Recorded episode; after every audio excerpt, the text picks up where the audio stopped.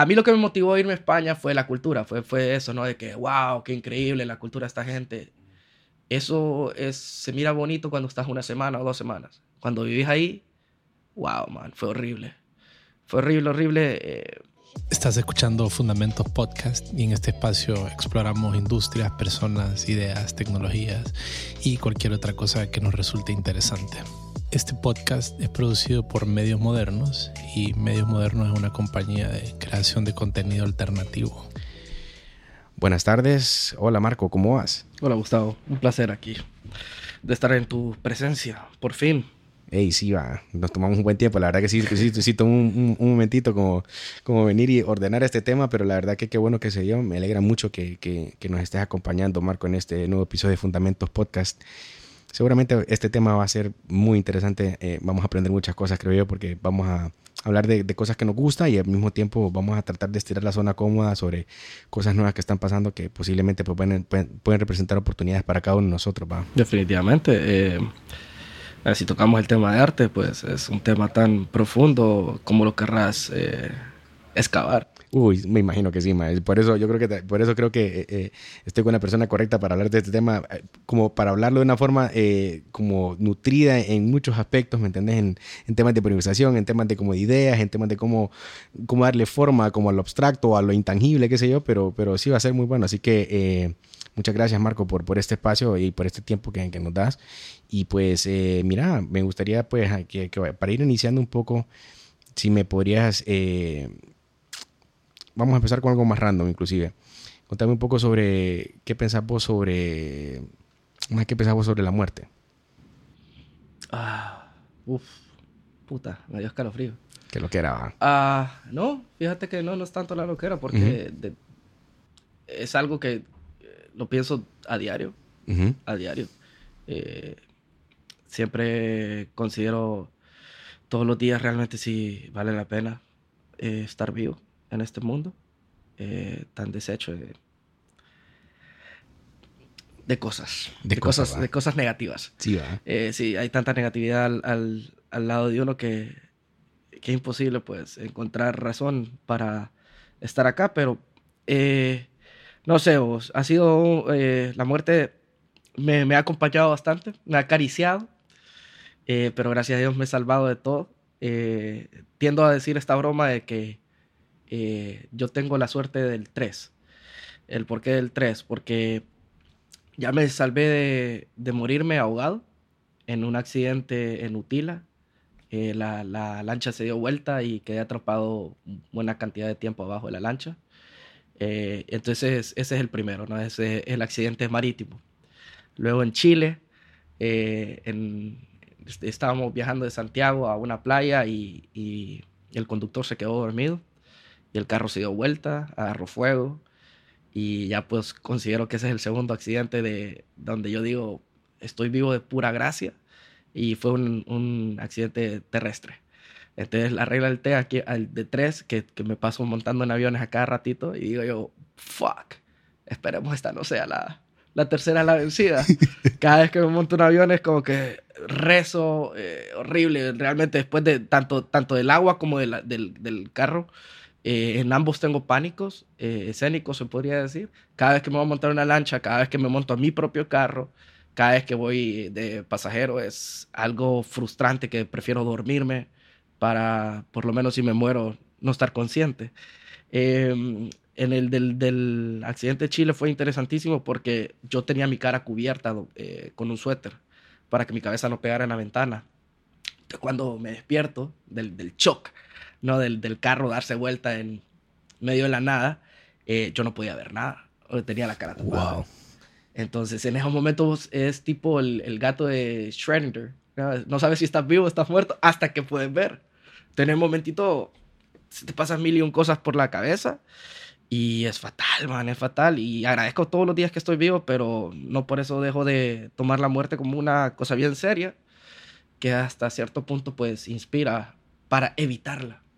Sí, Bueno, al final es un viaje que todos llegamos ahí, va. Inevitable, Nos está esperando. No sabemos cuándo, pero ahí estamos. Es lo único que tenemos seguro en la vida, eh, la muerte. Ya hablaste, ya hablaste. Bueno, mira, fíjate que esta vez quería empezar con ese tema, algo, algo random, tratar de sacar un poco más como de, del tipo de, de, ideas que hoy vamos a discutir.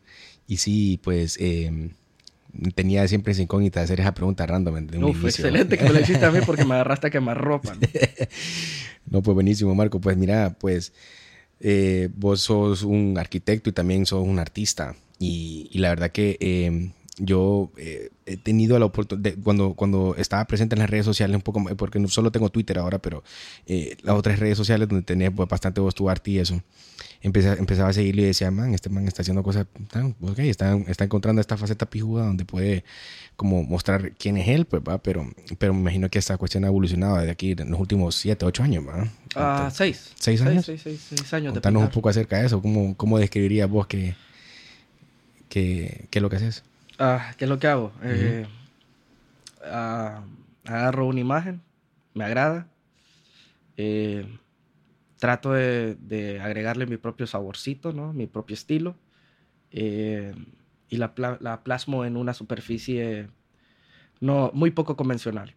he estado, como decís vos, hace seis años, empecé este, esta travesía, este, este journey, el cual me tiene bien contento, eh, bien frustrado eh, y lleno de ambición. Eh, que como con, con, la pregunta de la muerte, pues todos los días, después de preguntarme si debería de vivir, me pregunto si debería de seguir pintando. y creo que es algo, pues, increíble, el, el, poder expresar lo que no podemos expresar usualmente hago stencil. Stencil es la, manera más fácil de decirlo. Eso es lo que hago. Es, eh, para los que no saben qué es un stencil, stencil es eh, una plantilla, ¿no? Es, eh, es una de las formas artísticas más antiguas, especialmente visto en publicidad. pero es la manera de reproducir varias veces una imagen, pues por el mismo costo prácticamente. sacarle el fruto realmente a, a, la a, un, a un solo diseño eh, yo digo y me gusta pensar que interpreto todos los, todos los diseños, pues, por, mí, por, por mucho que sea el mismo stencil, cada uno es completamente diferente. Eh, hay personas que alegarían lo contrario, eh, pero aquí estoy yo para discutir con ellos cuando ellos quieran. Ah, ok, ok, ok. Y, y, y en ese tema, ¿cómo? Porque antes de eso siempre estabas bien involucrado en, en, lo de que era tu carrera, en los estudios, todo eso. Eh, y, o me imagino que, bueno, también estabas también en tus experiencias laborales, o, antes, de, antes de llegar a eso, ¿cómo, cómo llegas a eso? O sea, ¿qué, qué estabas haciendo antes de eso? Ah, vamos a hacer un pequeño resumen de mi pequeña vida. Me gradué a los 17 del colegio, entré inmediatamente a la universidad. Eh, siento, siento que en toda etapa de mi vida yo siempre he sido muy inmaduro para esa etapa que me ha tocado vivir. Siempre he sido como que, no, me falta un poquito más de, de calle para eso. Siempre me doy cuenta dos, tres años después, ok, hubiera hecho eso en ese momento. Pero empiezo a los 17 a la universidad, eh, a los 18, 19 eh, me diagnostican lo que de toda la vida yo sabía que tenía, pero nunca había confrontado eh, a un médico en base a eso. Tenía bipolaridad, ansiedad y depresión. Ya. con 19 años. ahí con 19 años trato de quitarme la vida por segunda vez. creo que te, te, lo digo de segunda vez porque en adolescencia todo el mundo se quiere cortar las venas. Vaya. Nadie lo hace, por eso estamos, seguimos acá. Eh, pero termino, termino eh, ya me, me, me, diagnostican esto, me empiezan a tratar eh, con medicamento y todo. pierdo tres, cuatro años de mi vida en la universidad haciendo absolutamente nada, pasando lo que puedo pasar. escogí la carrera de arquitectura porque era lo más cercano a expresión artística que podía encontrar en ese momento. Eh, siempre fuiste bien artístico. siempre, fui, sí, siempre, fui. Te era, siempre me gustaba dibujar. Era, era el único momento donde era yo contra mí mismo, ¿no? Era yo tratando de plasmar las ideas de la cabeza a la mano, al papel. Y nunca pude, siempre se me dio con bastante dificultad. Eh, yo siento que el, la frase copy-paste fue diseñada para mí.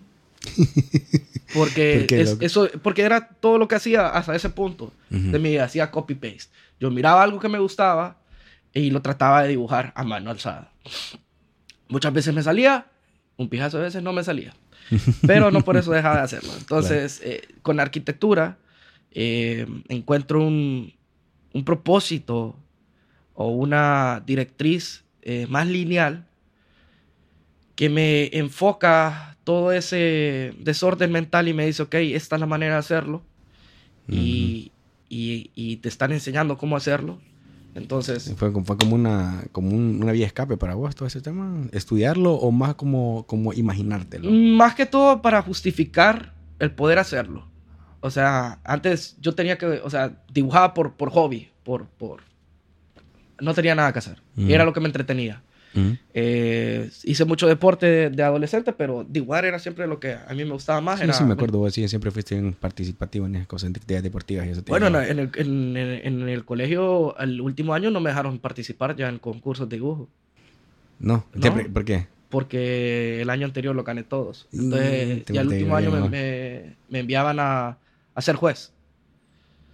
Lo cual... Eh, ¡Ey, qué cool! Pero en ese punto, en ese punto todavía, digamos, no, no habías realizado vos de que como que ahí era un escape, simplemente lo hacías porque era como algo que te conectaba, te gustaba, era como eh, Más bien me desconectaba. Te desconectaba, ah, ok. Más me desconectaba, me desconectaba del mundo que estaba, la realidad que estaba viviendo actualmente, me desconectaba con, por completo. O sea, yo tenía un problema, eh, agarrar lápiz y papel para mí era la solución, era el antidepresivo. Cool. Puta, qué excelente. O sea, un, son remedios. Que al final, al final todo el mundo encuentra un remedio de, de, una u otra forma, ¿me entendés? Y creo que la verdad que de, las pocas veces que había escuchado una, una, una, una, salida a través de eso, pues porque generalmente mucha gente lo manifiesta de otras maneras, como tal vez de otras experiencias, otros momentos, pero... Ah, mucha gente lo hace con deporte eh, o con el gimnasio. La mayoría de la gente lo hace actualmente con el gimnasio. ¿no? Ah, voy a frustrar tres horas ahí levantando peso. Uh, perfecto, yo no. Yo dibujaba. Eh, pero aquí viene la parte interesante. En, la universidad yo dejo de dibujar. Dejo de dibujar artísticamente y, empiezo a dibujar técnicamente. Entonces, eh, toda la ilusión, todas las ganas de... las mismas clases, los mismos catedráticos me quitaron toda la ilusión. Te están obligando a hacer algo que es extremadamente rígido, lineal, o sea, es una casa, un, un, edificio. No te dejan expresar realmente eh, las ideas. O sea, hay, excelentes arquitectos a, través de la historia que uno se pregunta, bueno, y si, si, si está la clase que estoy recibiendo, ¿cuál es la clase que tuvo que recibir Dalí para, para hacer la Sagrada Familia? Qué buena pregunta. ¿qué, tuvo que haber eh, experimentado ese, eh, ese genio para haber hecho esta obra increíble de arte, no poderla ni finalizar y morir caminando en la calle, bañado en sus pensamientos y ser atropellado por un tren? Loco, que lo que era lo que estás pensando, porque fíjate que, o sea, entonces voy a poner, vos crees que tú, el hecho de que, porque realmente tenemos que ser bien críticos en el sistema educativo nuestro. Vos, vos la, la, la, carrera la sacaste acá o la Sí, la carrera la sacaste. Ajá. Yo pienso que nuestro sistema educativo es bien obsoleto, ¿me entiendes? Completamente. Y, está obsoleto hace 30, 40 años. Sí, yo estoy de acuerdo en eso. Creo que dejamos de, de explotar el potencial mental que, o imaginativo que puede tener una persona por querer que eh, por querer resolver un problema matemático. Por cumplir una agenda. Porque eso al final, ¿qué es lo que pasa? O sea, todo catedrático en la universidad tiene un plan que tiene que llegar eh, a cumplir y ese plan está dirigido por lo que maneja la carrera en sí, pues, o los, directores, la junta directiva de la carrera. Entonces, al final, eh, van evolucionando las cosas, el sistema, toda la, vida va evolucionando, pero ellos se quedan estancados. Entonces, ¿cómo pueden plasmar eso si están estancados en, en lo que ellos a su vez aprendieron de personas que eran 40 años más jóvenes. Sí, eso es bien detrimente, la verdad. Eso no, no es, bien, es, bien, sí, es bien diminisher porque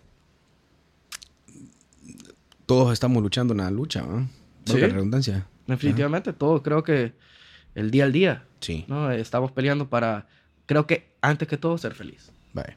Eh, eh, a mí el dinero nunca me ha interesado porque nunca me ha hecho falta. Ok. Gracias a Dios, qué bueno. Sí, gracias a Dios. Eh, en, en, ese aspecto nunca me he hecho falta. siempre he tenido techo. Tal vez no es el mejor techo. Eh, siempre he tenido comida. Tal vez no es la mejor comida. Pero siempre no me ha hecho absolutamente falta nada.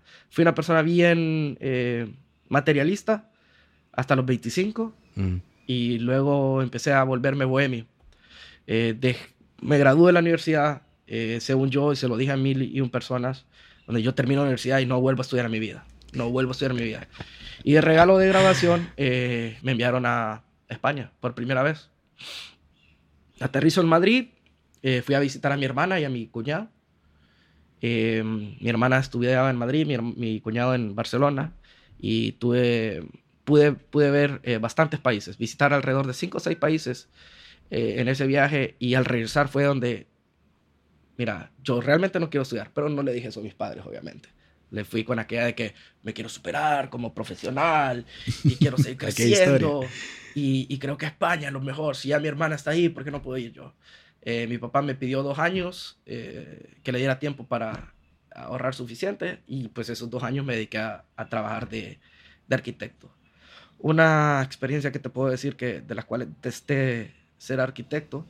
Qué genial España, la verdad, pero discúlpame que te, te interrumpa. Ese paréntesis está muy bueno, la verdad, porque es un, es un país, o sea, llegas ahí, llegas ahí, pones el pie ahí y vos decís, wow, este es otro mundo. O sea, ¿te, ¿te, quedaste bien conectado con eso? ¿O, ¿O, qué fue lo que te inspiró? Más que, o sea, porque hay un, hay un, entiendo que hay un tema, digamos, como de persona que vos quise, por X motivo querés ir, pero tuvo que haber habido algo más que te conectó a vos, ¿verdad? La cultura. Ajá. La cultura, o sea, eh, eh, conocí todas estas obras que solo había visto en libros, que solo había visto en, en, internet, exposiciones en historia de la arquitectura, y fue donde perdí tanto tiempo en la clase cuando pude ver esto en vivo y entenderlo, por, por fin entenderlo, más bien, o sea, puede, cualquier catedrático te puede dar una, una, lección de cómo hicieron eso, en qué se inspiraron, eh, qué sistema utilizaron, pero hasta que no ves la cosa, es mentira, pues, o sea, eh, eh, se vuelve real, se vuelve real ya cuando lo estás viendo. O sea, yo, yo es más,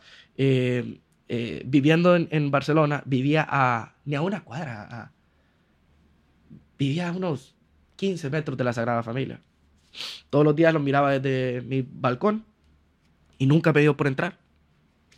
Nunca quise entrar porque sentía que la magia se me iba a acabar una vez entrara.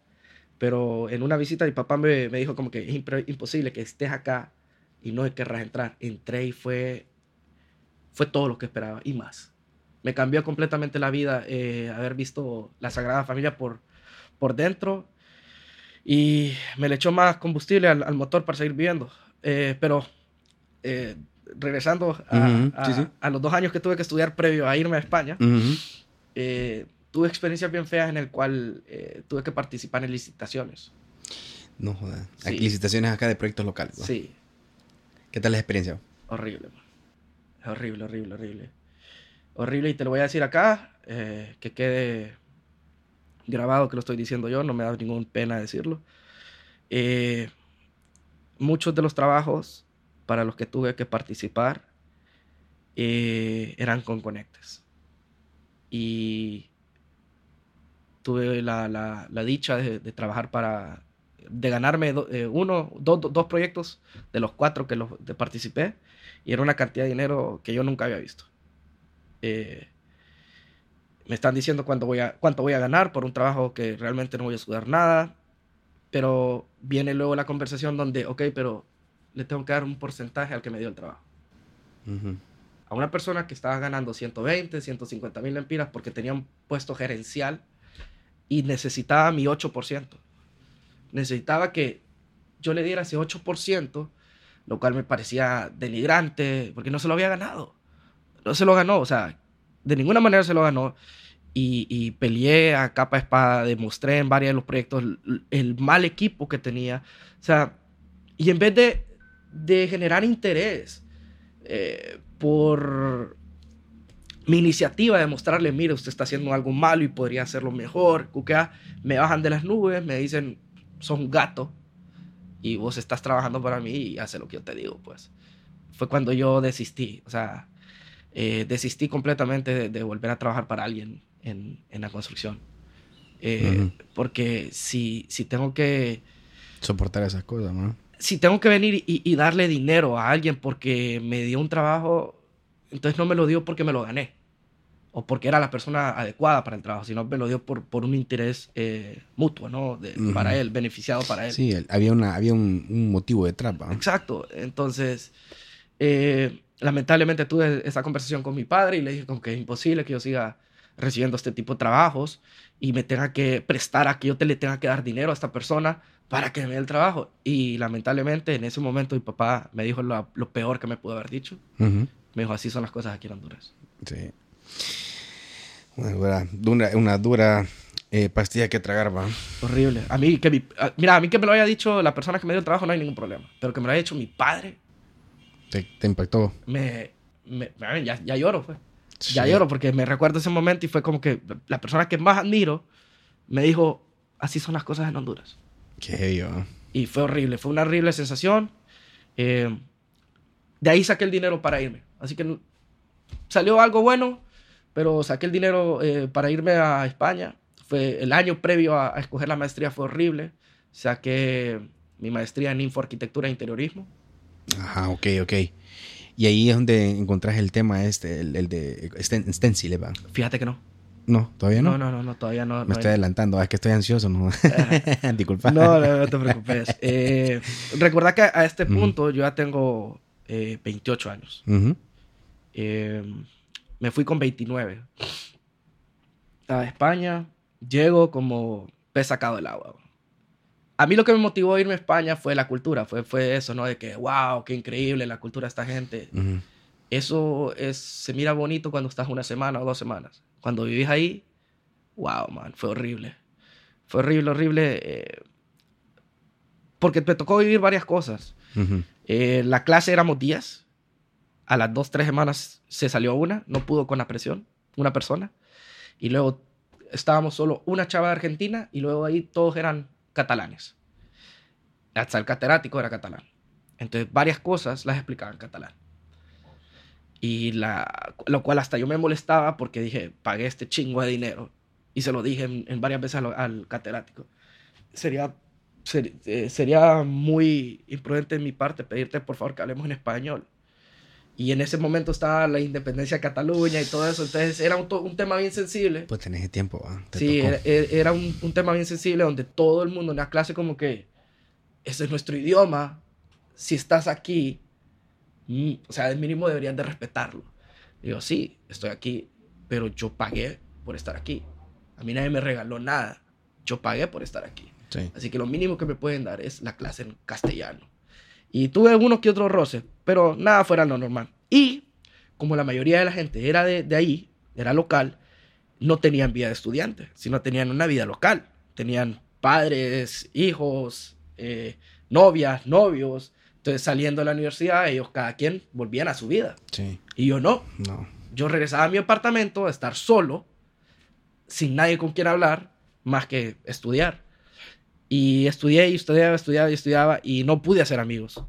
Eh, hasta cuando ya, ya nos graduamos y fui una de las cuatro personas, de las diez que llevamos la clase que pasé. Qué, pijo de historia, ¿no? La verdad que hay, una, hay una realidad que desconocemos al momento de, de sacrificar el hecho de que te, que te vas de tu país, porque mucha gente de acá asume y dice, ah, no, es más va a vivir la buena vida, que uh, que no sé qué, que no sé cuánto, pero no se imaginan el struggle, ¿va? El- Oh, yeah. el- el- Man, yo tenía gente en el metro que se, muda, se movían de, de asiento porque eh, Cataluña eh, o los españoles realmente será lo único que me tocó vivir a mí, pero yo pude percibir bastante racismo. Sí, son bien hostiles, Sí, son bien, bien hostiles. Eh, siempre me miraban de menos. Oye, en aquel entonces te- me, me mantenía rasurado, mantenía el pelo corto. Mm. Eh, pero como te digo, se movían de asiento, me miraban de menos, me miraban mal. Iba a restaurantes y no me atendían. Así es sencillo. Iba a restaurantes y no me atendían. Eh, eh, ellos lo llaman, eh, me miraban como un moro. Para, Moro. sí, yo, yo tengo una apariencia que no se, no se sabe de qué, de qué región soy. Yo, a mí me encanta decir que soy filipino, pues por los ojos achinados. Pero nunca me, me mirarían como centroamericano, pues. Y la mayoría de la gente desconoce el país de Honduras. Y, y para mí era, un, era tan grato hablar con esta gente, como que, ay, mi país, esto y lo otro, tal vez no es esto y lo otro. Eh, pero siempre me, me decían Giri, que era, yo detestaba que me decieran Giri, me detestaba que me dijeran eh, extranjero. Eh, yo- y y me, me puse a recordar toda la cantidad de gente que he atendido a través del de, de los años. Yo nunca he tratado así a alguien. Y a mí me trataban mis amistades de Giri, lo Giri. cual ellos me hacían entender como que no te ofendas. Pero, ¿cómo no me, me voy a ofender si me estás diciendo de entrada un apodo? O sea, tengo un nombre. Exactamente. Y, y yo les preguntaba ciertas cosas locales, como que, "Ay, mira, ¿qué me recomendás? Y la, el- la respuesta de ellos era como que, sos tan Giri. Y yo como que, mamá, yo no te pregunté si era o no era eh, del país, te pregunté dónde putas ir. Sí. Contestame, por favor. Es lo mínimo que puedes hacer. Vos sos de acá. contestame. Si vos vas a Honduras, yo te voy a tratar bien. Exactamente. Te voy a llevar a todos los lugares No habidos por haber. sí. Siempre, siempre, siempre tenemos esa idiosincrasia nosotros de ser bien corteses con, con personas que, porque que- que- que queremos mostrarles el, el mejor lado posible a estas personas, pero realmente cuando vos vas allá no es, no es, no es recíproco, ¿va? Sí, no, no, no. O sea, pues te digo, es, no es todo el mundo. Ujú. Hay ciertas personas que al día de hoy Pero yo- creo que también entiendo el, el- el motivo, pues, o sea, entiendo el hecho en ese punto, en, en esa época que te tocó estar a vos, porque puta, o sea, estás en, en- ese tiempo donde el, el radicalismo incrementó bastante. ¿me En ese, en ese, en ese periodo, sí, bien, bien, o sea, se, se querían independizar de España. Eh, oíme, yo me, me acuerdo, a ver, la primera noche que pasé en mi, en mi apartamento, eh, mi casera me dice, ¿ya viste tal documental? Y yo como que no, deberías de verlo. Y era un documental de, que, de unas manifestaciones que se habían dado en, en España, donde habían matado gente, los mismos policías, a españoles, y tal vez a siete cuadras de donde yo estaba viviendo, y yo como que, ¿en serio esto es lo que me das a ver el primer, la primera noche? Acabo de llegar. Y me estás poniendo a ver una, o sea, un, un documental donde están matando a misma gente de ustedes. Mismo. O sea, ¿cómo, ¿cómo voy a salir yo a medianoche a pijinear? Y pe- especialmente en Honduras, pues vengo de Honduras donde me muevo a todos lados en carro y, y, y allá es todo a pie, todo en, en transporte público, lo cual me encantó. Eso sí me fascinó. La infraestructura del de, de la ciudad en sí me encantaba.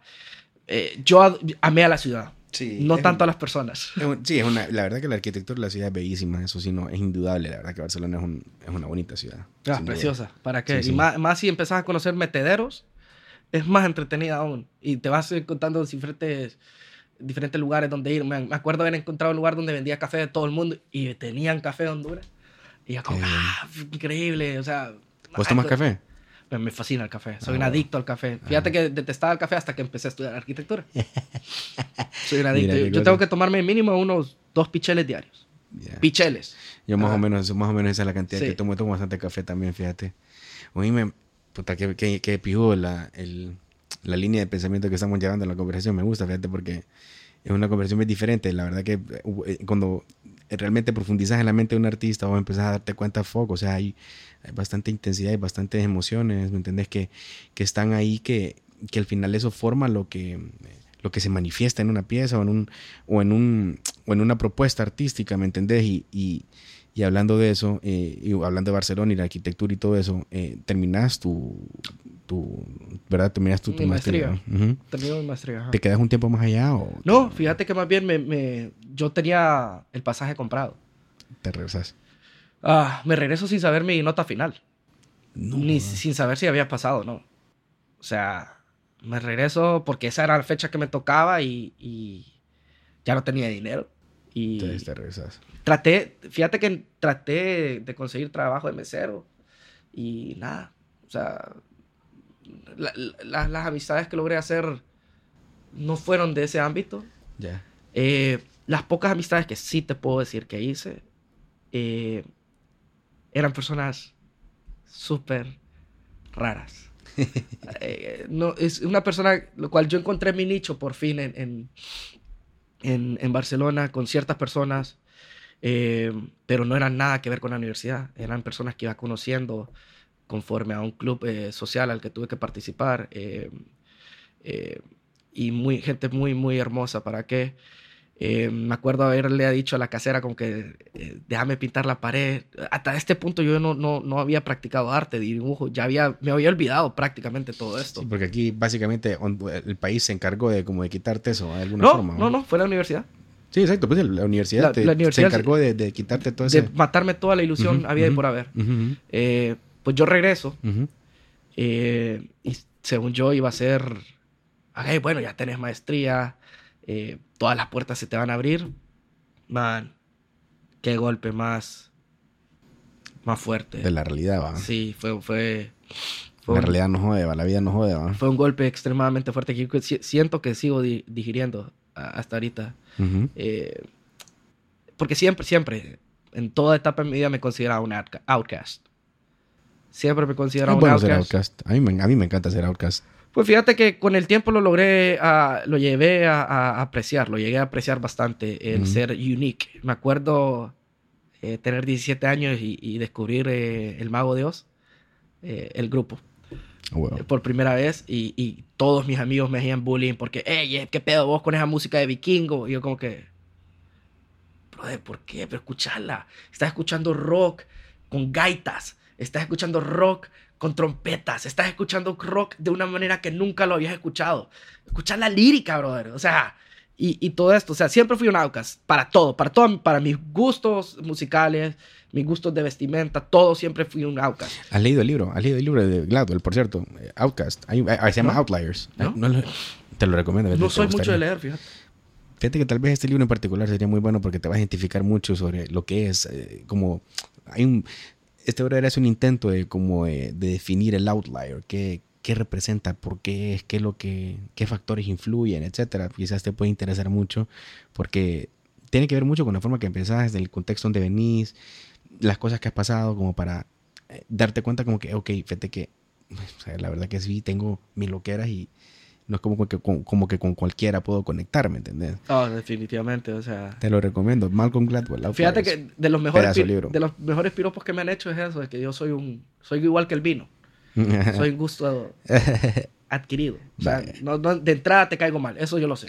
De entrada yo caigo mal. Las primeras primeras tres frases que tra- eh, tratas conmigo, yo caigo mal y, y lo sé. Creo que me he hecho hasta es un sistema de, de autodefensa eh, previo a que darle a una persona razón para caerle mal, le doy, se la doy directamente. Es como que, I'm gonna be an asshole.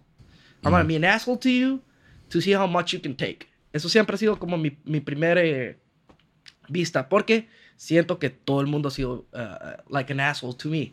Claro. es como- es- siento como, un, como un, un- un- un payback. Pero las personas que han superado eso, ese, Esa barrera, como. esa barrera mía se han vuelto personas que, que de corazón no la suelto y Mira, ni esas eso. personas me sueltan a mí.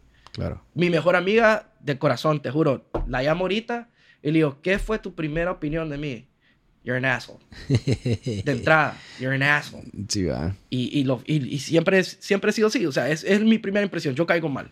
Eh, pero es cuestión de que Pero, eh, si está todo el mundo te sí. cayera bien, o sea, ¿en qué estamos pues? Sí. Es parte de ser outlier, man. Sí, Es outcast, ¿me eh, entendés? Como ¿me ya, ya estoy dando una razón para eh, eh, di- disminuir mi círculo social. Ujú. No, si, si, para, si voy a perder tiempo, voy a perder el tiempo con las personas que realmente para mí valen la pena. Claro. Y ya no considero que es perder el tiempo entonces. Sí. Es pasar tiempo con esa persona.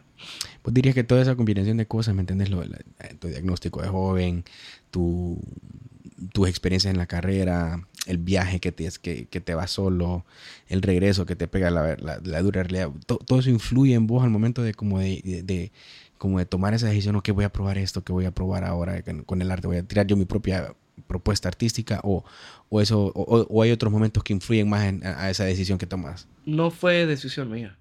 Ok. Eh, el que yo, que yo pintara no fue decisión mía. Ya. Eh, lo he dicho en un chingo de entrevistas, vos. Mm. Eh, siempre cuento esta historia y, y- y ya estoy un tanto a verga de... De contarla. De contarla de dale, est- de dale esta- otro- dale- dale otro feeling. No, no, sí, de, de contarla de esta manera. Ajá. Eh, pero yo estaba aburrido Mm. y, y mi cuarto estaba baby blue. Lo detestaba. Entonces quería decorarlo. Y fue cuando decido hacer un- una pintura. eh, mi primera pintura, que por lo cierto todavía la tengo. Eh, mi primera pintura y, y mi pareja en ese momento me dice, ok, hace otro. eh, la sangre. Ya hice un segundo cuadro. Le gustó bastante el segundo cuadro. Me dijo, ok, mira, vos, sos, vos estás haciendo solo cosas de Flash. Que al día de hoy es mi personaje preferido Ya. porque siento que es la viva representación de eh, un underdog. Flash en DC Comics es el superhéroe que literalmente tiene los poderes de un dios. Puede ganarle a cualquier superhéroe, a Superman, a Batman, a cualquiera, lo puede destruir en nanosegundos. Y, no, y decide no hacerlo. Así de sencillo. El tener tanta, tanto poder y saber controlarte, es, siempre me he inter- eh, he identificado con eso, ¿no? Esa es tu influencia. Esa es Ey, mi- qué yo me, me crié con él, me crié Sí, con, esa, e- Esa, esa, historia está muy buena, amiga, amiga. La verdad que eh, nu- nunca le había puesto atención mucho al personaje de Flash para ser honesto. Pero aprecio mucho el hecho que lo has compartido, porque sí, al final siempre se aprende todos los días algo nuevo. ¿no? Oh, definitivamente. Eh, eh, pues eh, mi novia viene y me dice, ahora ya que hiciste a Flash, ahora haceme a mí a Wonder Woman. Y empecé con eso. Empecé a hacer cuadros en, en, en Canvas. Eh, pero no me gustaba el acabado. Detestaba el acabado. A, a, toma en consideración que yo no he tenido ningún tipo de enseñanza eh, profesional. En ningún momento a mí nadie me dijo, cuando agarras un canvas, tenés que ponerle un bastidor, tenés que ponerle un, un, un, material que selle los poros para que... Yo no, nunca supe eso. Me, me, vengo a dar cuenta de eso hace un año. Eh, entonces empiezo a, a, a, probarme la sangre con, con esos cuadros. Me sale la oportunidad de exponer eh, mi colección de Flash, que puedo alegar que tengo la colección de Flash más grande de todo Honduras y reto a cualquier persona que me diga lo contrario. Al día de hoy, o sea, el reto está abierto ya, muchachos. de. Desde hace seis años lo dije en esta, en, en Megacon, creo que se llamaba Megacon. En Ey, esos eventos sí, sí, siguen pasando los Megacons. Ahora ya no. esos eventos eran bien pijudos, ¿no? Sí no. Uh -huh. en, en Teucialpa, sí, porque el espacio era más grande. Sí. Eh, eh, la, el primero que yo fui, a mí, que fue ese, que, el que fui a, a exponer eh, la, la, colección, eh, fui con la única condición de que me dejaran exponer cuadros. Entonces empecé a hacer Marvel, empecé a hacer diferentes cuadros. Eh, hice creo que alrededor de 20 cuadros, los llevé, se vendieron dos.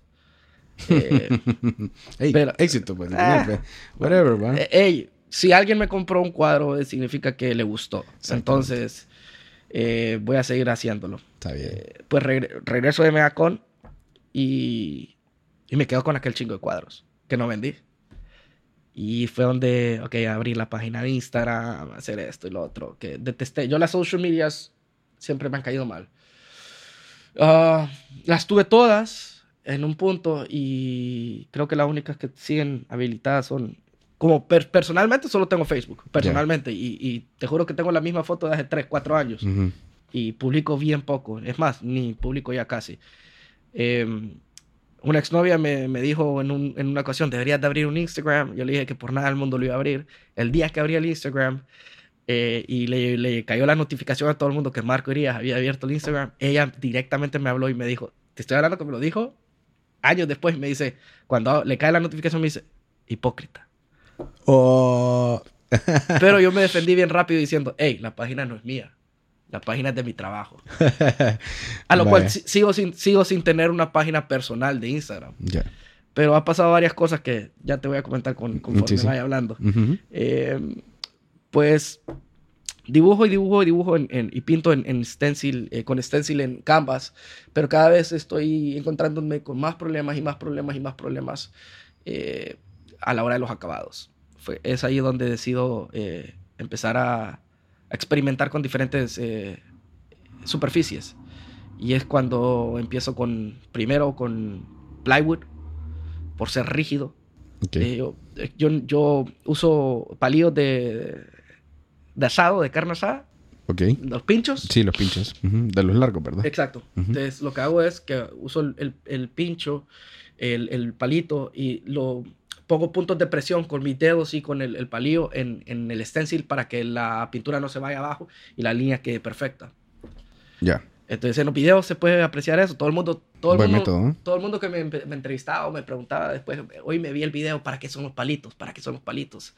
Ya les cuento, como que, ah, tiene tanta lógica. Y, y, y, y he visto, eh, sí, te lo juro. Y he, he visto, es chistoso, va como la mara, como que de pronto ah, sí, que lo que era. Sí, sí. De, definitivamente. Porque mira, tra traté de educarme lo más que pude eh, en Instagram y en YouTube uh -huh. de cómo hacer esto y cómo hacerlo.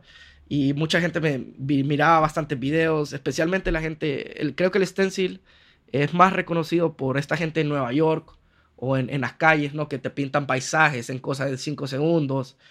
Eh, pero es más, más, mucho más profundo que eso. Luego me empecé a, buscar gente que se dedicaba a stencil y empecé a ver aquellas loqueras.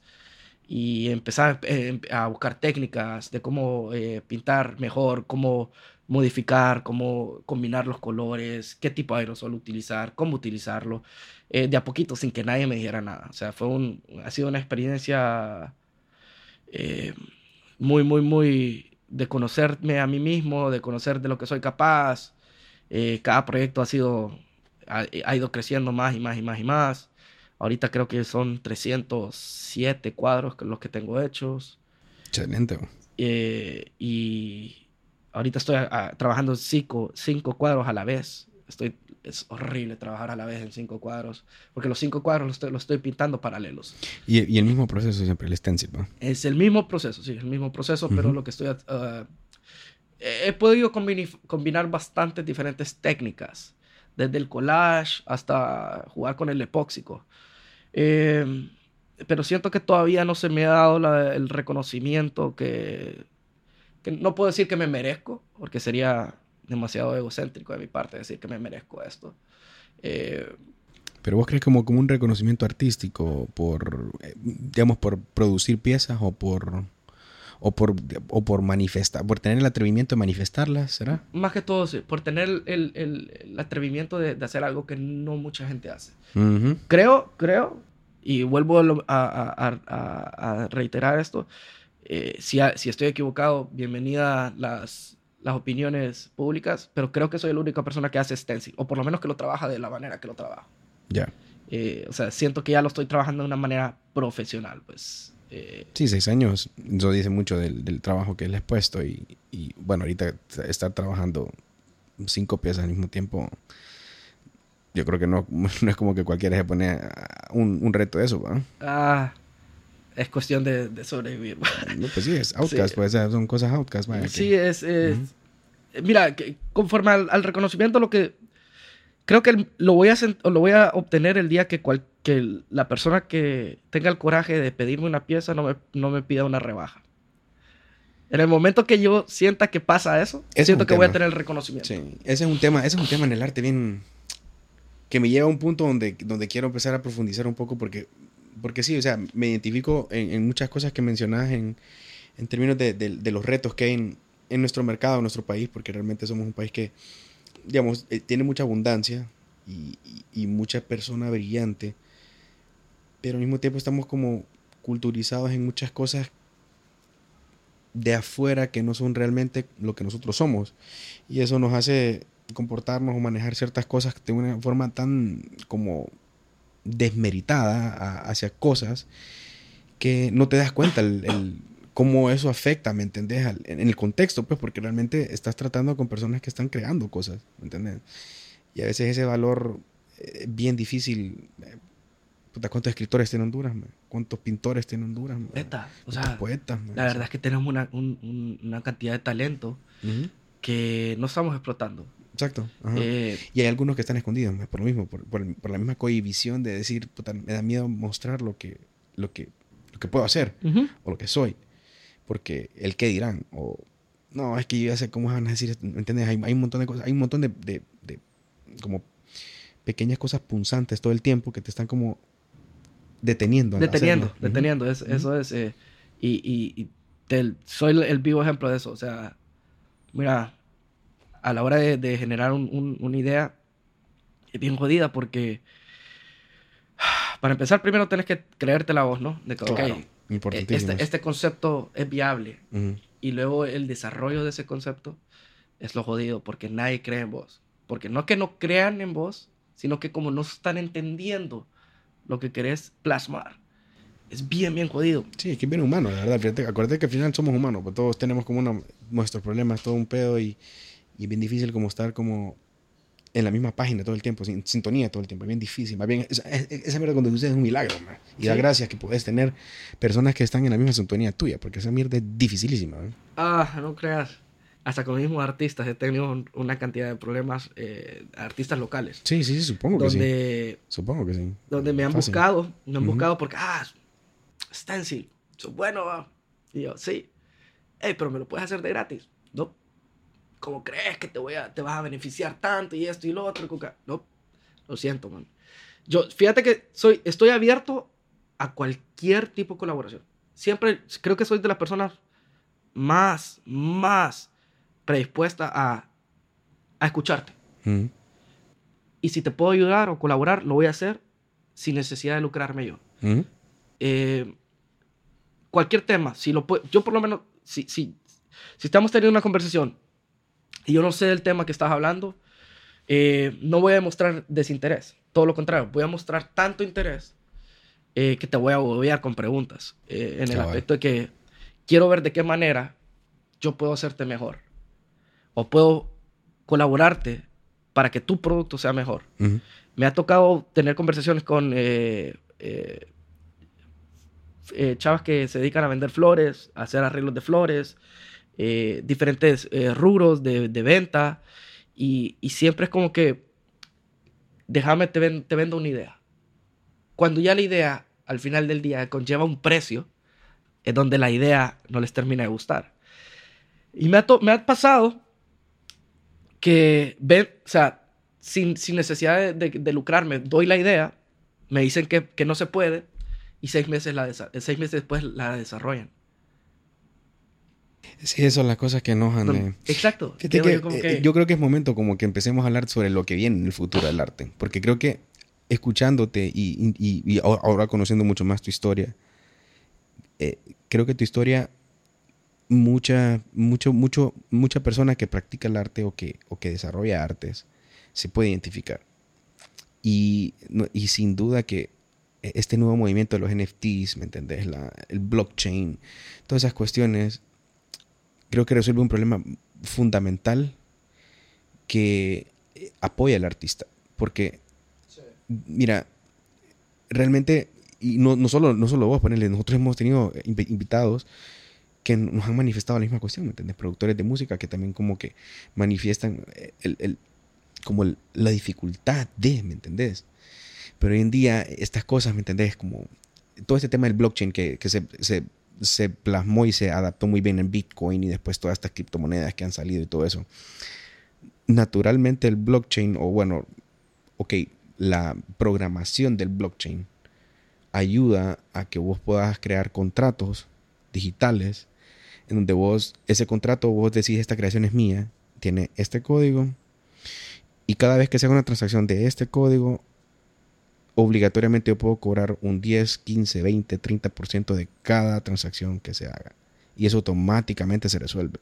Entonces ese problema de, de hey, cuesta tanto, ya no existe. ¿Me no entiendes? existe. Se corta. Exacto. Y eso es lo que me gusta de lo que se viene en el futuro, ¿me entiendes? Porque creo que eh, es una nueva...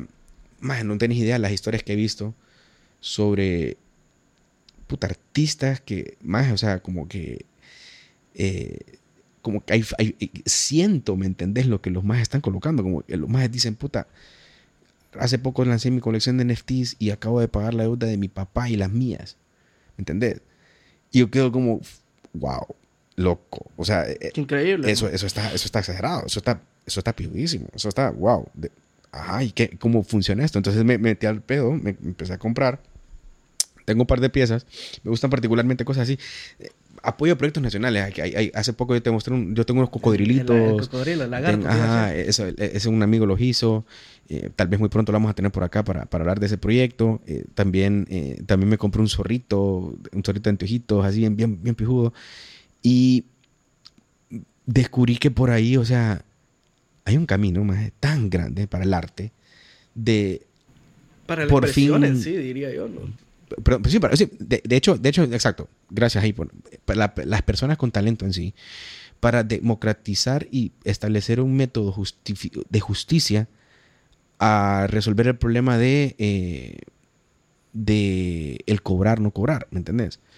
Y precisamente por ahí es donde quería entrar en- porque me parece que hay un futuro tan fascinante ahí, loco. Y no sé vos si vos conoces de esto, que si has logrado leer un poco qué te parece todo ese tema, ese movimiento, cómo lo has visto eh, y cuál es tu opinión respecto a eso. Ay, eh, bueno, esto lo, lo, lo discutimos hace poquito, bien superficialmente. Eh, mira, yo creo que toda plataforma en la que evite interacción humana, física, eh, es mucho mejor, es más, más, más responsable, diría. Porque ya, así como dijiste, si te encontrás un NFT que te gusta, no vas a estar alegándole al artista como que, hey, porque me lo dejas barato, mam- me lo dejas más barato, me lo dejas más barato. O sea, te gusta y ya. Si lo compras y ya. Eh, hasta cierto punto yo, yo me gustó el, el, el stencil eh, por lo mismo, ¿no? De que podía hacer varias copias. Pero el cansancio físico que conlleva cada copia y de la denigración que le da el, el posible cliente al producto es donde me quita bastante eh, moral, me- donde me, me obliga a, a querer Sí, te- dejar ma- matan una parte me tuya, desmotiva, me desmotiva por completo. Y con los NFT, eh, yo, yo me quiero meter a la criptomoneda y creo que la, la única manera de meterme, o sea, de mi interés es, es de esta manera, eh, con los NFT. Eh, ¿Qué es lo que conlleva hacer un NFT? El problema. Eh, conlleva un grupo, porque previ- previo al NFT, previo que el NFT estu- estuviera el, eh, tuviera el auge que, que está teniendo actualmente, eh, yo sigo a, a un- uno de mis artistas preferidos, es Okudart, español, de. Madrid, Mira. y hace una cantidad de cosas que te juro que o sea, le he escrito, eh, tal vez de la manera no tan formal, le he escrito a su Instagram y le, he dicho como que qué tengo que hacer para ir a trabajar con vos. O sea, decime qué tengo, dónde tengo que aplicar para ir a trabajar con vos. No me importa ni la paga, solo quiero ir a trabajar con vos. Y hay muchas cosas, digamos, yo siendo artista eh, soy muy observador. Entonces, cuando miro las historias de, de este chavo, man, te das cuenta o te percatas que él tiene la idea, pero quien hace todo son 27 otros cabrones. O sea, el maje pasó de, de ser un grafitero de la calle a hacer esculturas que están en todo el mundo. Esculturas que él físicamente no las hace. Él las conceptualiza. Es más, las personas que están haciendo las esculturas las están haciendo en 3D Max y, y están aplicándolo como que si fuera un render. Están haciendo una volumetría tridimensional y ya con todos los patrones desarrollados, simplemente le dicen al fabricante, hacémelo. Entonces, ¿qué es lo que pasa? Es la firma del maje lo que cuenta. Porque yo pudiera hacer una pieza CUDART. Mañana te hago una pieza CUDART. Es más, tocando ese tema, te voy a tocar, te voy a contar una, una experiencia que tuve sí. hace poco.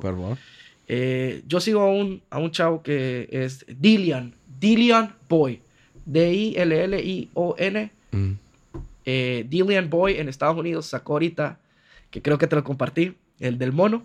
Ah, sí, el de, el de eh, Boring Apes, ¿va? Boring Apes.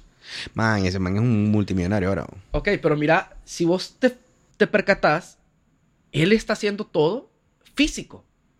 Tiene una muy buena cámara que le toma una foto a ese, a ese cuadro que él hizo y después lo, lo, lo puede editar 25 mil veces y no hay ningún problema. Ahorita acabas de hablar del futuro del arte. man. Exacto, entonces, yo- entonces, ¿qué, qué es lo que Mira, implica, qué que- qué es lo que implica que yo me, me pase al NFT? Yo necesito un grupo de trabajo, lamentablemente. Porque yo te puedo seguir eh, Pero conceptualizando. ¿por qué lamentablemente, más realmente, mira, porque, a ver, solamente como, y bear with me acá, es, un- Dale, dale, una, dale, es una disyuntiva que, que quiero, que quiero que invitarte a que, que reflexionemos y ver si es que realmente es lamentable o tal vez es, es, es beneficioso. Porque en ese grupo de personas, más vos puedes, se puede democratizar tanto, esto tan vergón, man, que vos no tenés que hacer una sociedad. man. Vos, lo que, vos lo que haces es una mierda que se llama DAO, Decentralized Autonomous Organizations. Te vos ¿Pero sería venís, como subcontratación o qué? es como, es más como una comunidad, man. Vos decís, ok, ok, ¿Aquí en yo, Honduras?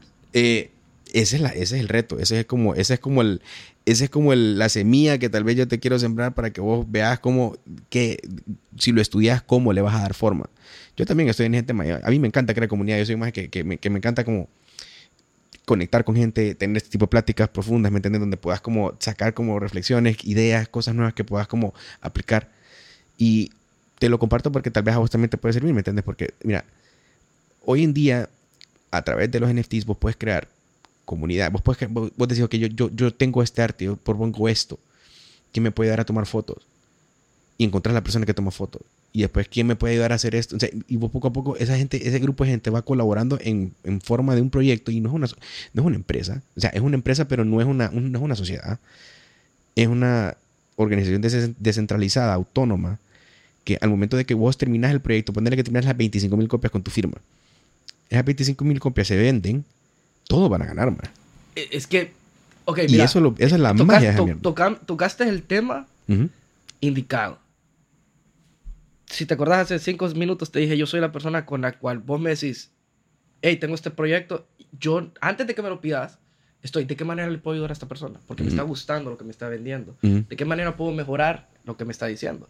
Yo soy así. Ah, huevo. Yo puedo trabajar de gratis para que una persona sobresalga, porque confío en esa persona y siento, creo en esa persona que tiene un futuro. Ya. ¿Qué es lo que pasa? Yo no, todavía al día de hoy no he encontrado a una persona que se quiera arriesgar conmigo. Porque Ah, eso es lo que es, es un riesgo. Sí, es un riesgo. Es- Es, un- es es- una, es una apuesta. es una apuesta, es, es venir y si te va mal, desperdiciar tu tiempo. Pero si te va bien, es invertir tu tiempo. Correcto. Entonces, yo necesito e- ese diseñador gráfico que tenga los huevos bien puestos y que me diga, ¿sabes qué? Creo en vos, creo en tu talento y creo que podemos trabajar juntos. Pero necesito a esa persona. Eh, yo he trabajado con, con diseñadores gráficos, pero con personas, son personas que a su vez tienen trabajo.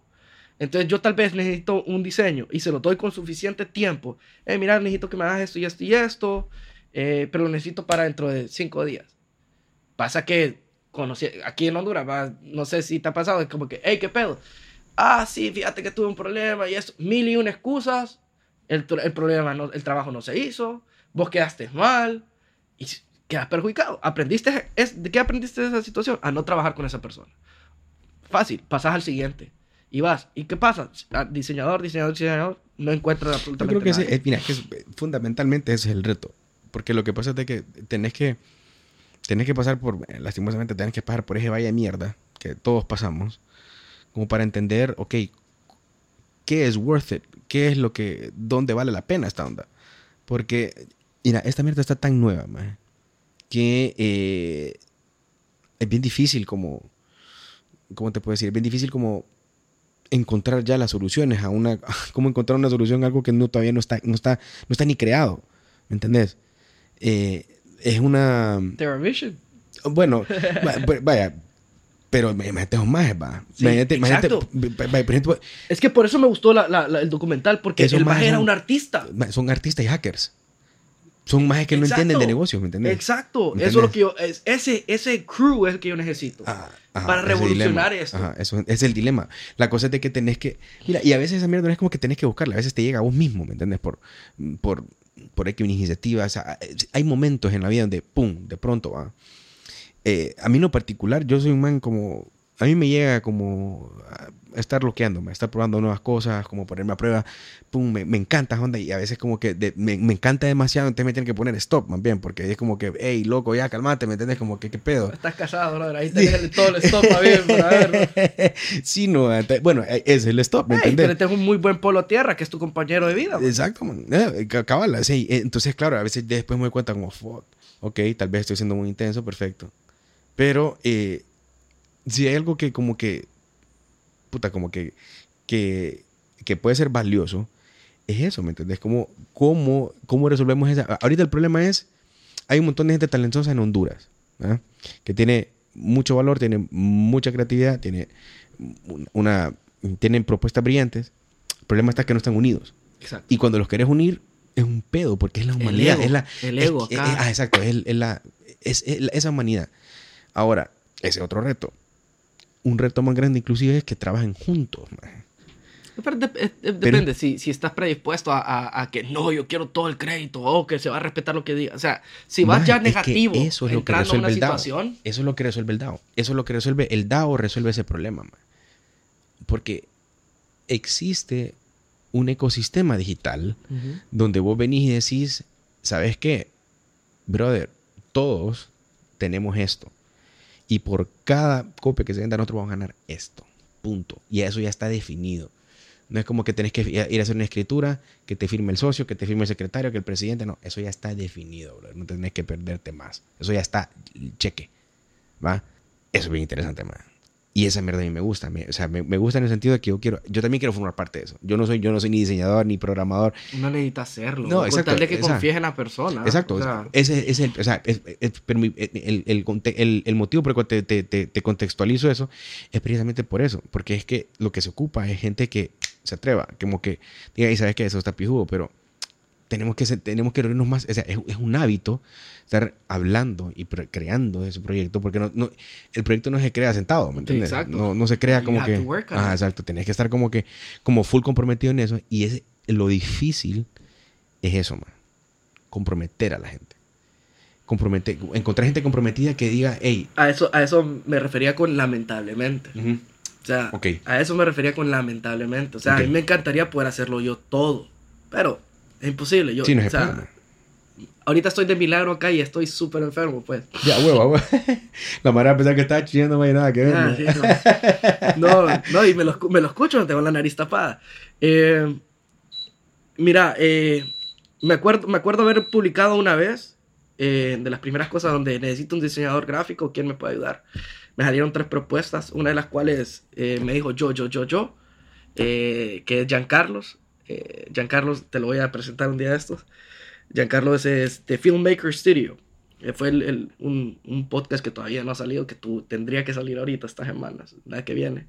Eh, increíble, pero ¿qué es lo que pasa con Giancarlo? Giancarlo es una persona tan desligada en, en el aspecto de yo me, me tengo que eh, ver beneficiado. Tengo que verme beneficiado de esto. a él no le importa eso. Entonces yo pedí, pedí un diseñador, él me dijo que él me podía ayudar, nos sentamos a hablar, le di alrededor de, ¿qué te puedo decir? 250 fotografías. Al día de hoy no me ha dado nada. Han pasado como 3, 4 años y no me dio nada. Es más, la última vez que nos reunimos, le digo, hey, todavía tenés mi, mi, mi, USB que te di. yo, ¿de qué hablas? Me dice. Hemos hecho tantos proyectos fuera de eso, eh, pero se generó una, una muy buena amistad donde él está igual. Él, él está donde, mira, quiero hacer algo con vos. No sé qué, pero quiero hacerlo con vos. Y yo, y yo me, hasta cierto punto me siento incómodo que una persona aquí en este medio esté tan como que es que es con vos que la cosa, pero porque qué en mí está provocando que esta persona súper, ya, ya de paso, ya es súper talentoso, venga y quiera de mi presencia o de mi, de mi contribución. Al día de hoy todavía no entiendo. Ahora, lo que sí te puedo decir es que cuando yo estoy al lado de él, somos una máquina de ideas. Somos una máquina de ideas de, donde podemos ver, eh, donde yo puedo hablar lo que yo sé, él sabe lo que él sabe y nos, nos empezamos a unir. Yo tengo bastante experiencia eh, conforme a, exposición de, exposiciones de arte de, y, y, tengo bastantes limitantes también, porque lo que me gustaría hacer todavía no es aceptable acá, ¿ok? Y, y, otro de los temas de conversación en base a eso es eh, que no hay ningún lugar donde tengamos para exponer o poder, poder generar. Esa, es la cuestión. Fíjate que ese es otro reto. Eh, la falta de espacios, como la falta como de lugares como, y, de, de personas como que en cohesión hablando del tema. Porque eso, eso también nutre, ¿me entendés? las conceptualizaciones, las ideas, todo eso. Mira, yo sí te, te, te, insisto en eso. Yo, igual también estoy interiorizando eso porque ese es el futuro, ¿me entiendes? Las DAOs, las organizaciones autónomas descentralizadas, ese es el futuro. Es el futuro de, del arte. Vaya, en el caso de nosotros como medios modernos estamos explorando mucho la música eh, como una gran oportunidad para, para, para diferenciarte. Eh, yo hasta hace poco estoy empezando como a hacer mis, mis primeros pininos en, en, diseño de sonido que ni, ni, debería decirlo, pero lo digo porque de esa forma me, me comprometo a seguir haciéndolo, ¿me entendés? ¿Pininos? O inicios, sería inicios, sí. La palabra no, no, pero igual, o sea, igual, inicios, para, ah, para ser más claro, porque tal vez puede que se malinterprete, pero sí, inicios. Y, y, y como te digo, o sea, mi, de lo que he estado investigando, viendo, leyendo, informándome, mira, más, más temprano que tarde van a empezar a salir de organizaciones descentralizadas. Pues indirectamente, no sé si, si has visto este, ah, uh, man, hace poco lo estoy viendo, hay, hay una app, creo, en Estados Unidos que lo que están es subiendo beats. Eh, beats. Eh, ¿SoundCloud será o cuál? No, e, este, este, es un productor. Ah, Timberland creo que es. No sé. No, Ajá, contá, contá más, contá más. Fíjate que no me pues Fíjate que eso, eso, lo vi bien superficial. Es, este maje lo que está haciendo es eh, abriendo una plataforma donde cualquier persona en cualquier parte del mundo puede subir su, su beat que está desarrollando. Yo vengo y estoy en mi computadora y desarrollo un beat, perfecto, lo subo. Y está en esa, en esa plataforma. Qué genial está eso, man. Me acabas de dar, me acabas de dar una luz ahí, man. Qué Vos venís y, y, digamos, yo en mi caso, a mí no me, no me, no me beneficia en nada. Pero ha pasado que está eh, Buster Rhymes. Ajá, Buster Rhymes. Buster Rhymes está, viene y, y, y este más le puso, le puso un beat. Y le dice, wow, qué increíble ese beat. ¿Lo hiciste vos? No le dice. Eso es uno, uno de mis hijos. El, el, chavo llama a, a, los colaboradores sus hijos. y, y le dice, no, no le dejes eso a nadie, envíamelo. Entonces, ¿qué es lo que pasa? Ya un productor súper famoso desarrolló una plataforma para que gente de todo el mundo pueda meter sus beats ahí y, y- y artistas puedan comprarlos, puedan acceder a ellos y decir, hey, sí. ¿sabes qué? Ese beat me gustó y lo hizo una persona en Croacia. Nunca iba a conocer a esa persona en, en- en- en vivo, ¿no? Pero claro, como entró a este, a este, entró a este conjunto de, de- de creativos, Mm. de ahí agarró eso, le gustó, hizo una canción, se ganó el Grammy con esa canción, por dar un ejemplo. Pero, ¿cómo diablos iba a conocer a la persona en Croacia? Entonces, claro, se generó la plataforma donde pueden desarrollar esto. Sí. A mí me pasó con, con la última vez, de casualidad, sí que estuve en, en- en España, me reuní con unas personas que me invitaron a un grupo, era- eran unas personas súper creativas, no entendía ni mierda lo que estaban haciendo ni hablando, pero eran tan creativas y tan creativas que, eh, como te dije, yo no estoy, por- no, no, no entiendo lo que están hablando, pero quiero poner mi granito de arena a la conversación y yo les planteé a estos chavos que mi idea en, e- en ese momento era generar un, un- una sala de exposición virtual donde toda persona buena idea, ¿no? donde toda ya está hecho ya existe Pero igual, o sea, lo que, o sea, yo lo- pero lo, lo que puedes hacer es, o sea, es que mira, eh, no importa que esté hecho, o sea, simplemente eh, con tal que lo hagas, mira, al final cada pieza tiene su forma, ¿me entendés? Y hay gente que, y, y yo creo que, a ver, lo que me voy a atrever a decir no es algo, es simplemente una percepción, no sé si es verdad, pero yo creo que ese es uno de, la, como de los grandes obstáculos que, que, que se presenta al momento de proponer cosas, porque eh, te das cuenta como que ya existe, pero, man, qué cool que existe. ah, no, pero existe hasta ahora Ajá. o sea cuando yo lo planteé no existía y Ya. esta gente fue, fue interesante porque para empezar dejaron de hablar de lo que estaban hablando Ujú, y se enfocaron bastante en como que ok continúa ujú. Y entonces yo, ok, mira, es, es, es una plataforma virtual donde es prácticamente un museo.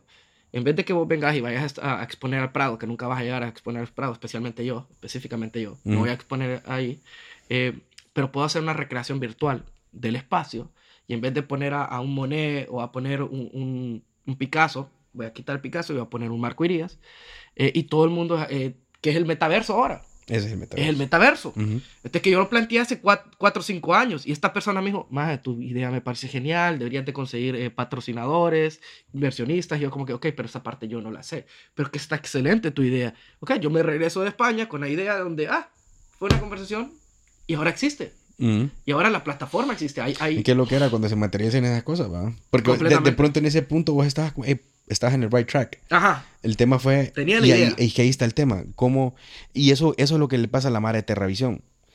Vaya, la cagada de Terravisión, a mi, a, a mi parecer, es que estos majes pudieron haberse quedado en Estados Unidos. Y pudieron haberse quedado en Estados Unidos Sí. porque era el lugar correcto para que esa mierda creciera. O sea, es que al, al punto es, vos creas arte, pero vos no, vos no sabes dónde te va a parar el arte. ¿Vos has escuchado esta historia de este maje Rodríguez, de casualidad? Rodríguez, Es un, es un cantante, maje. Mira qué pie lo que era, maje. ¿no? Este maje loco era un, era un artista estadounidense. Eh, y, con esto es un, esto es un pie paréntesis que estamos haciendo en el tema, pero eh, vale la pena hacerlo.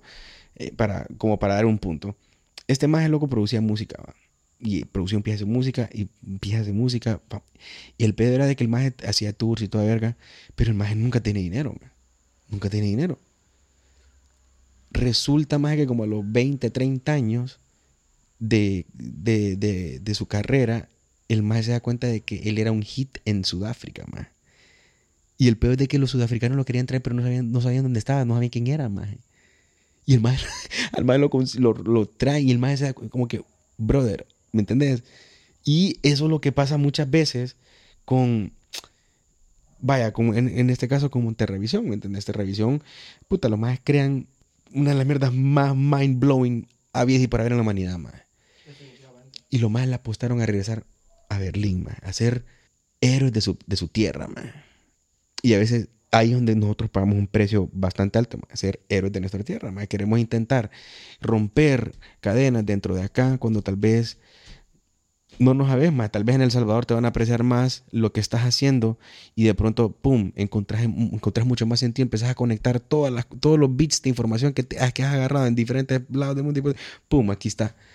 Y eso, man, y esa es mi analogía. esa es, es simplemente, yo eso es lo que yo considero que fue el problema. El problema de estos más artistas, hackers, fue que estaban en el momento correcto pero en el lugar equivocado. En el lugar equivocado. A veces estás en el lugar correcto, pero en el momento equivocado. La cosa es como vos, y ese es como, ese es un mensaje de aquí, de- para las personas que van a escuchar esto, que la verdad que está bien pijo todo lo que hemos hablado.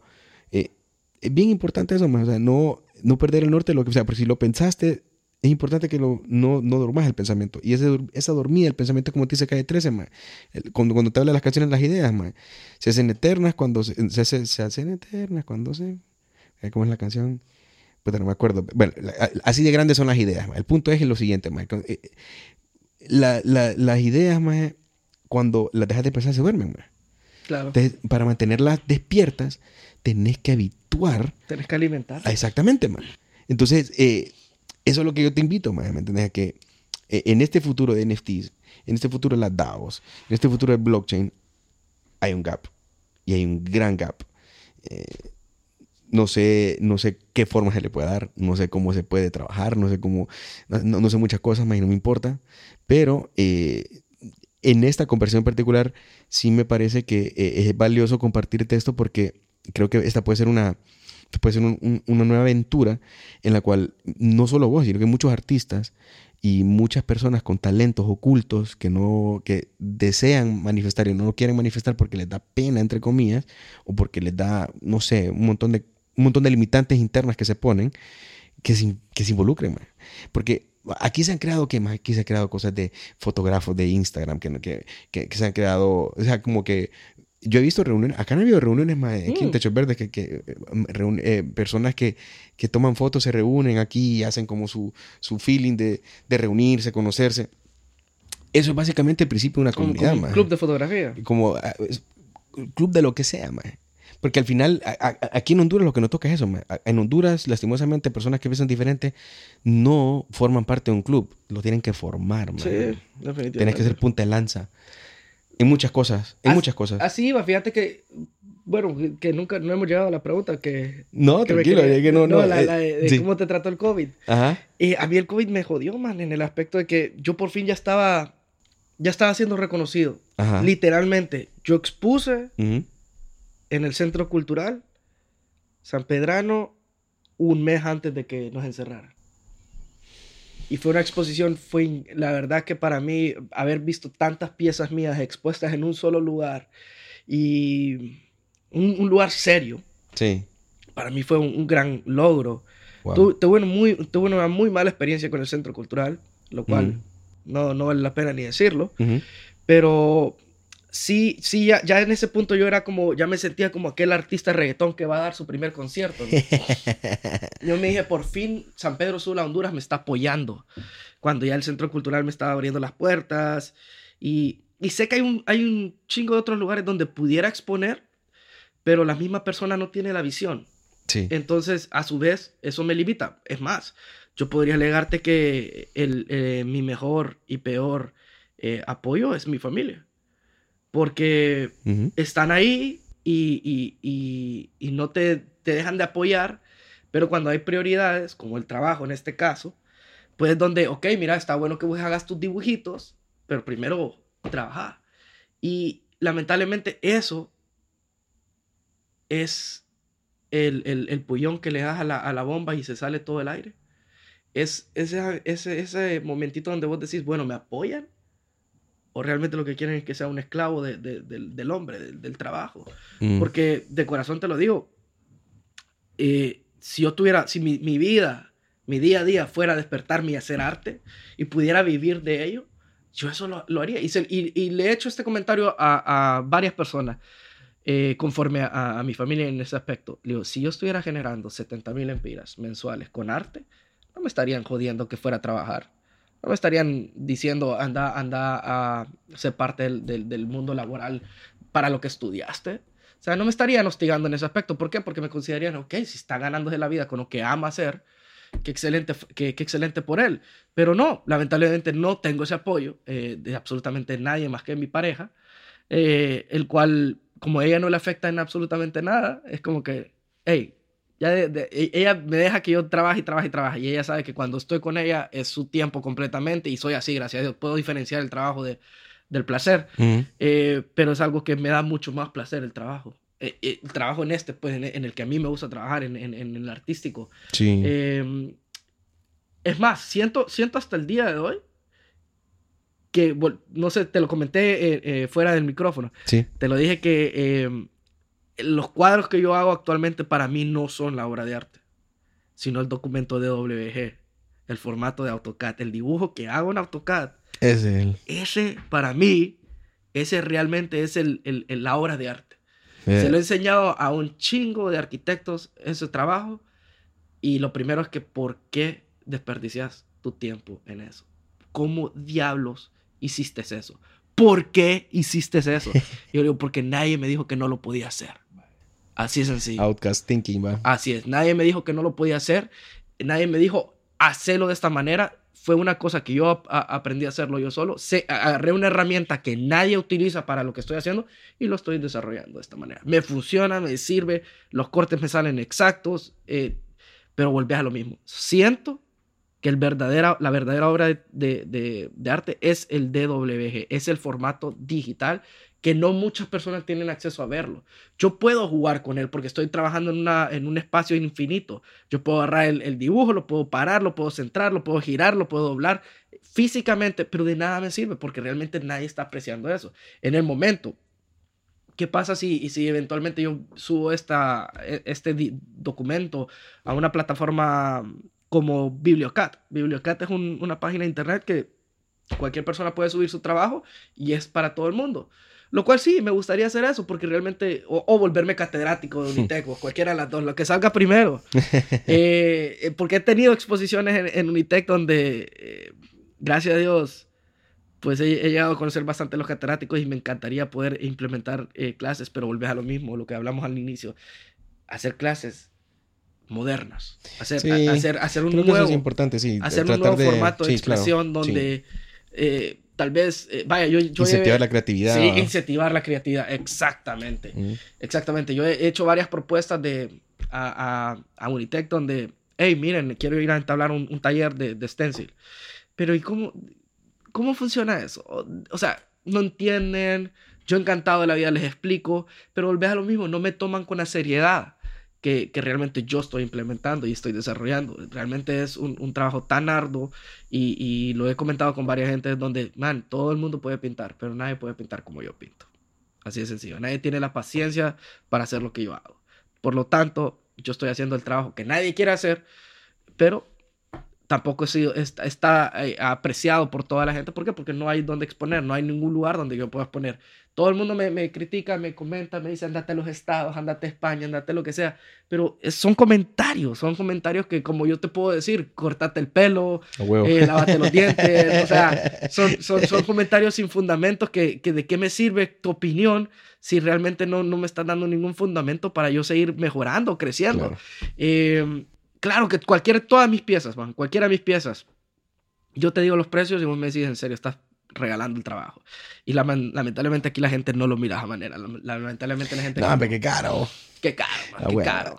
O sea, y estoy, y- y estoy haciendo cosas Pero fíjate que yo sí, yo sí considero eso, fíjate Marco, que, que definitivamente esa, esa alternativa de, de apostarle, ya, ya, que, ya, que has, ya que has apostado en, en muchas cosas de tu, de tu trayecto, eh, pues eh, propuestas, yo creo que esta propuesta nueva puede ser una, una, una alternativa muy, muy interesante porque, o sea, a- así como Mira, y tomo, y tomo todo lo que ha pasado en, en la conversación, ¿me entiendes? La, la gente que has conocido, las experiencias que has tenido, los lugares que has explorado, las experiencias que has, eh, que has, que has tenido frente a, a- a situaciones bien, bien cercanas a la muerte y todas esas cosas, ¿me entiendes? Creo que al final, eh, pues, es lo que uno es, ¿me entiendes? Es, lo, que lo forma uno, vaya. Y, y, en ese sentido creo que eh, a, mí, a mí en lo particular, yo también créeme que es algo que yo también me siento muy conectado a querer perseguir, que es eh, profundizar más en ese tema de los NFTs, ver lo de las DAOs. Yo creo que a partir de esta conversación puede salir muchas cosas bien interesantes, fíjate, creo que eh, creo este, este episodio en particular va, va a ser una convocatoria bien pijuda para, para los artistas que nos están escuchando y otra mara que también se va a querer meter ese pedo. Sí, es que fíjate como te digo, al final no necesito artistas, necesito gente con, con coraje, güey. Vaya. que tenga, o sea, que tenga la fe en que, que existe la manera de, de vivir gratamente sin tener que estar en una oficina amargado. Vaya. O sea, ¿por qué no? ¿Por qué no? Esa mierda, sí, por, te- por qué no por- exacto, ¿por qué no podemos hacer un espacio como este? ¿Por qué no podemos hacer eh, eh, como Google, las oficinas de Google? ¿Por, qué- por qué no puede existir un lugar aquí donde lamentablemente, donde se pueda reunir esta gente eh, de diferentes ámbitos, de diferentes entes y simplemente escucha a una persona hablar? ¿Por qué diablos no puede existir eso? Porque alguien no ha visto, ah, no es potencial, no me puedo, no me puedo beneficiar económicamente de esta manera. Yo te lo juro, yo me encantaría poder tener el dinero para desarrollar una galera eh, ponerle aire acondicionado y dejar que cualquier persona que quiera llegar ahí llegue. Llegue a hacer lo que quiera. Si sean músicos, lleguen músicos. Si son grafiteros, que lleguen grafiteros. Que llegue cualquier tipo de persona. Man, aquí me, ¿sabes qué es otro excelente negocio que siempre lo he visualizado de esa manera y, y es, y como te digo, lo miro desde el punto de vista artístico, un skatepark. Ah, Un- sí, o sea. Man, Ey, a- loco, estás hablando. tanta gente que los ves enfrente del Reyes con su patineta y su BMX eh, bike. Y yo, aquí no tienen ningún lugar. Loco, Yo- gente que es cierto. ¿Por qué no les hago una cosa? Si soy, soy arquitecto, puedo construir rampas de concreto, bowls de piscina. ¿Por qué no hacer eso y darles un espacio a estas mujeres, a estas personas para que se vayan a expresar? Pongo tres cámaras, empiezo Man, a grabarlo. sabes el día de mañana van a participar en X Games, Ex- man. Exacto. Si hay gente de Costa Rica y El Salvador, eh, en Oh, Salvador especialmente el surf, Sí, man, compitiendo. ¿por qué no podemos hacer eso acá? ¿Por Vaya. qué no tenemos acá? Aquí no solo tenemos futbolistas, lamentablemente, gracias a Dios. 100%, brother. O sea, no tenemos... 100% con Exacto, no solo tenemos futbolistas y no solo tenemos reggaetoneros, también tenemos gente que, oíme, desde bellas artes hasta lo que sea, desde el café, lo que sea, hay mil y un Loco, maneras. qué pijas ideas hemos compartido, loco, te lo juro, man. Qué pijas y en ideas. una sentada, imagínate lo que pasaría en la segunda sentada. Ey, oíme, Marco, la verdad que ha sido súper, súper buena la plática, loco. Mira que eh, la, la verdad que yo sí he disfrutado cada momento porque, pues, mira, a mí en lo particular me siento muy afortunado de compartir con, con las personas que hemos compartido en, en- en el podcast porque siempre sacas algo como, eh, algo valioso, ¿me entiendes? De cada conversación. Y, y en ese sentido yo sí quiero agradecerte porque la verdad vos has dado, me has, me has, me has invitado a, a un, a un viaje en el cual pues eh, entender lo que pasa en el arte, ¿me entendés? Lo que siente un artista, lo que, lo que implica todo eso, ¿me entendés? Toda esa combinación de cosas era para mí un mundo desconocido. Sigue siendo un mundo desconocido, pero, pero me llega a haber tenido una probadita de eso, haber conocido de eso. No sé vos, Marco, si eh, tenés algo, eh, antes de, de ir cerrando, pues te gustaría comer- compartir algo más o querés que comentemos algo más. No sé si, me, si estás, eh, eh, algún mensaje que, que, quieras enviar o, o no sé. Ah, um, soy bien filosófico para estas, us- las últimas palabras, usualmente. Eh, ahorita no se me viene nada a la mente. Lo único que sí me gustaría como entablar a, a tu público es, creo que igual que todas las personas, yo lo único que necesito es una oportunidad. Una oportunidad para demostrarte lo que soy capaz. Eh, hasta de lo que no soy capaz te puedo demostrar, pues. Em, siempre, siempre una oportunidad es lo único que he pedido, es lo único que he solicitado al mundo, a- al medio y a, a todo lo al entorno que nos rodea. Eh, se me han estado dando de a poco y eh, como esta es esta es otra oportunidad para seguir eh, haciendo ver mi mensaje. No tengo un mensaje particular, solo tengo, solo quiero dejarle bien claro a las personas que esto lo hago para yo ser feliz, para yo ser contento y si por cuestión de la vida mi felicidad y mi trabajo genera una alegría o un bienestar al prójimo, bienvenido sea. Valió la pena haber decidido vivir este día. Excelente, loco. Bueno, muchas gracias. La verdad que esto ha sido otro episodio más de Fundamentos Podcast. eh, de, de- nuestro lado, pues muy agradecidos con, con haber compartido con Marco Antonio Irías y pues eh, seguimos ahí creando más contenido que les pueda seguir llamando la atención y pues siempre tocando temas que, que de alguna u otra forma pues abren espacios para que invitar a más personas a que quieran compartir y crecer y desarrollar ideas, conceptos que valga la pena escuchar. Así que nos vemos hasta la próxima.